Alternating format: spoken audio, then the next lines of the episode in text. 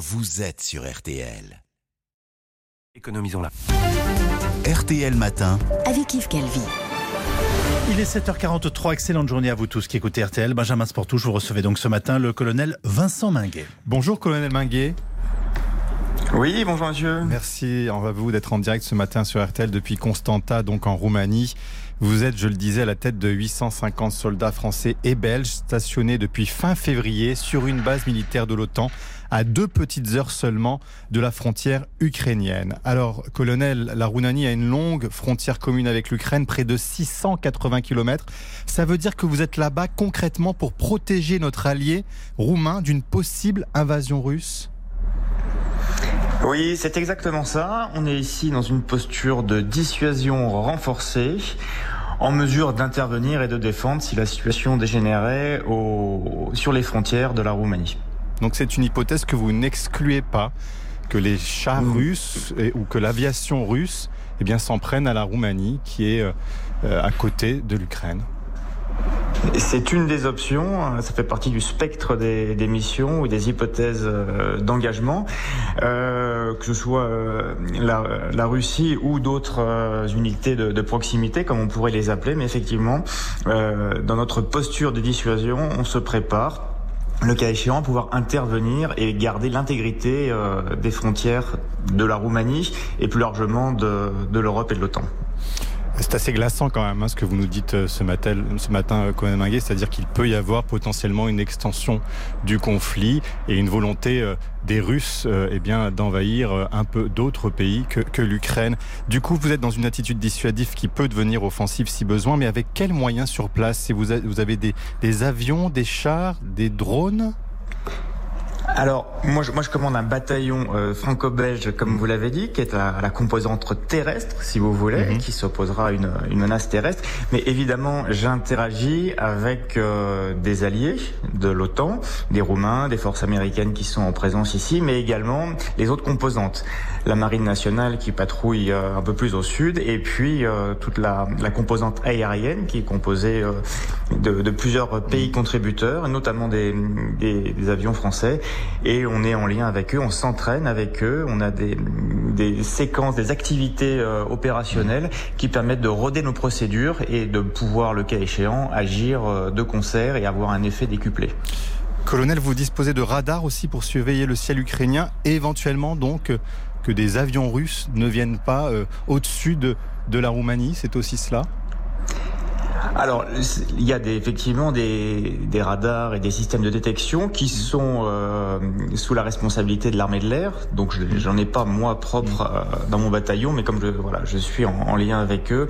Et l'approche est globale et multi-milieu, multi-domaine. Donc, on, regarde ce qui se passe en mer, on regarde ce qui se passe dans les airs. On, on a une attention particulière sur le, le cyberespace euh, également. Dans tous ces milieux, dans tous ces champs, on a, on est attentif et on est prêt à, à répondre à n'importe quelle menace rappelle que vous êtes à 200 km à vol d'oiseau d'Odessa, hein, qui est une des cibles dorénavant aussi des, des Russes. J'ai lu, colonel Miguet, que vous avez aussi apporté avec vous des tenues contre les risques biologiques et chimiques.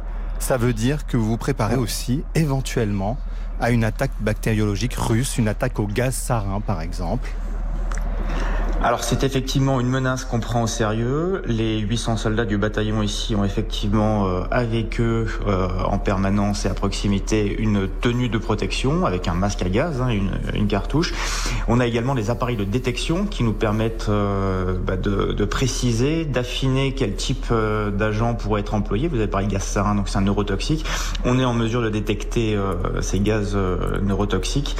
Et puis on a une équipe, nous, qui est, qui est venue hein, de France renforcée spécialement spécialisés justement dans toutes ces menaces qui euh, nous, nous forment et qui continuent à nous à, faire en sorte qu'on se rapproprie tous ces matériels euh, de la meilleure façon qui soit. Parce que j'imagine que vous n'en avez pas eu usage ou en tous les cas vous n'avez moins l'expérience ou vous avez peut-être pas au quotidien des entraînements avec ce genre de, euh, de combinaison. C'est un peu nouveau aussi pour vos hommes et Alors, les femmes qui sont L'armée française n'a jamais Oui, tout à fait. L'armée française n'a jamais perdu effectivement euh, cette capacité. On l'a entretenue, mais c'est très vrai. Euh, le, la situation actuelle fait qu'on prend cette menace beaucoup plus au sérieux et qu'on a relevé notre niveau d'exigence dans ce mmh. domaine-là.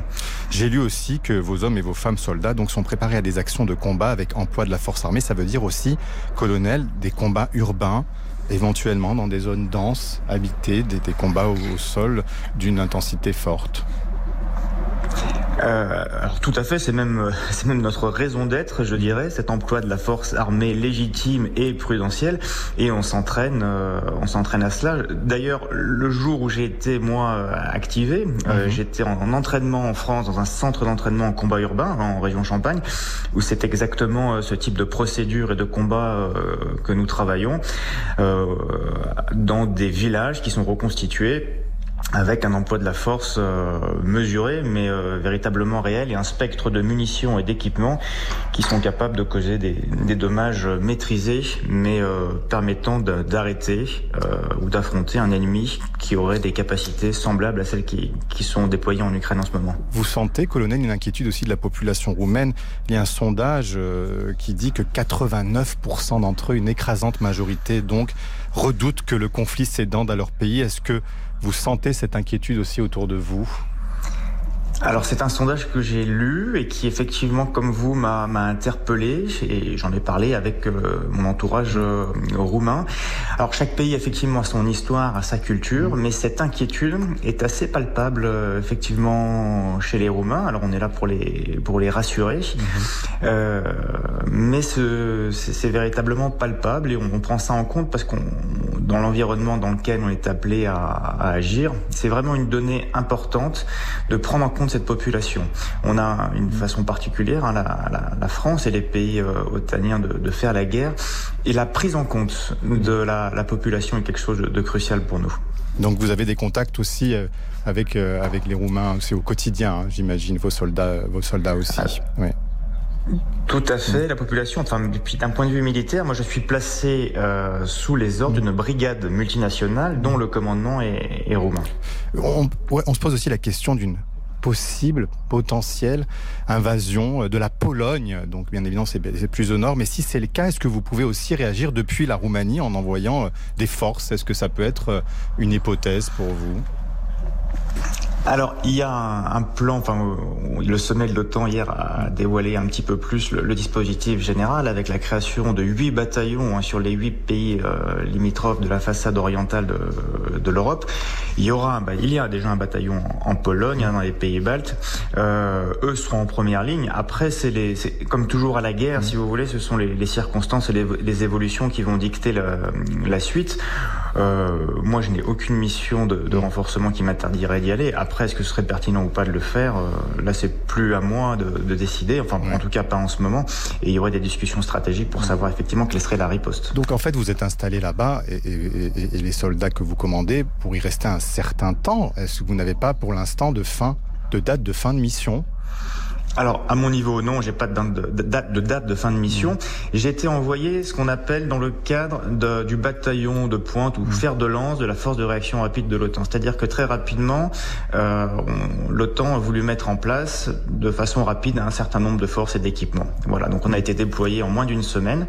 Euh, C'était un, un, premier coup de, de semonce pour renforcer rapidement euh, le dispositif. Maintenant, on est passé dans la, la phase suivante, c'est-à-dire qu'on va renforcer progressivement le flanc est de l'Europe. Et je, je, ne sais pas quel est l'avenir de, mhm. mon, de mon bataillon, de mon unité, mais euh, vraisemblablement ça va évoluer. Oui. Toute dernière question, colonel. On imagine que les familles de vos soldats sont inquiètes quand elles voient ce qu'il se passe à quelques kilomètres de là où vous êtes, comme nous, nous sommes inquiets. Que leur dites-vous pour les rassurer ce matin rapidement? Écoutez, on, les rassure euh, parce que déjà on, on est prêt. Euh, on, on, fait notre métier et euh, quelle que soit la situation en face, on s'est préparé à, cette euh, à cette situation. Ensuite, effectivement, on, a, on est en relation avec elles. Il faut les rassurer. Euh, on n'est pas directement impliqué pour l'instant dans ces combats. On est pleinement concerné, ça c'est sûr, mais on n'est pas encore directement impliqué. Donc c'est important d'avoir ce discours vis-à-vis des familles, vis-à-vis des, des, écoles, nos professeurs de, de nos nos enfants, à qui, à qui j'ai écrit avant de partir d'ailleurs, euh, je leur ai demandé de, de, prendre en compte ça, de bien expliquer ce qui se passe ici, parce que souvent quand on est, euh, vous savez, loin des conflits, on, la situation est souvent plus anxiogène à l'arrière euh, du front que, que nous qui sommes, qui sommes confrontés à ça. On a une vision assez exacte de ce qui se passe et on sait quel est notre niveau de Donc, préparation. expliquer aux enfants et, et, et aux Exactement. familles. Merci beaucoup, colonel. Bonne journée, vous bon courage à vous. Au revoir. Merci, merci beaucoup. Merci à vous deux. L'intégralité de l'entretien comme chaque jour.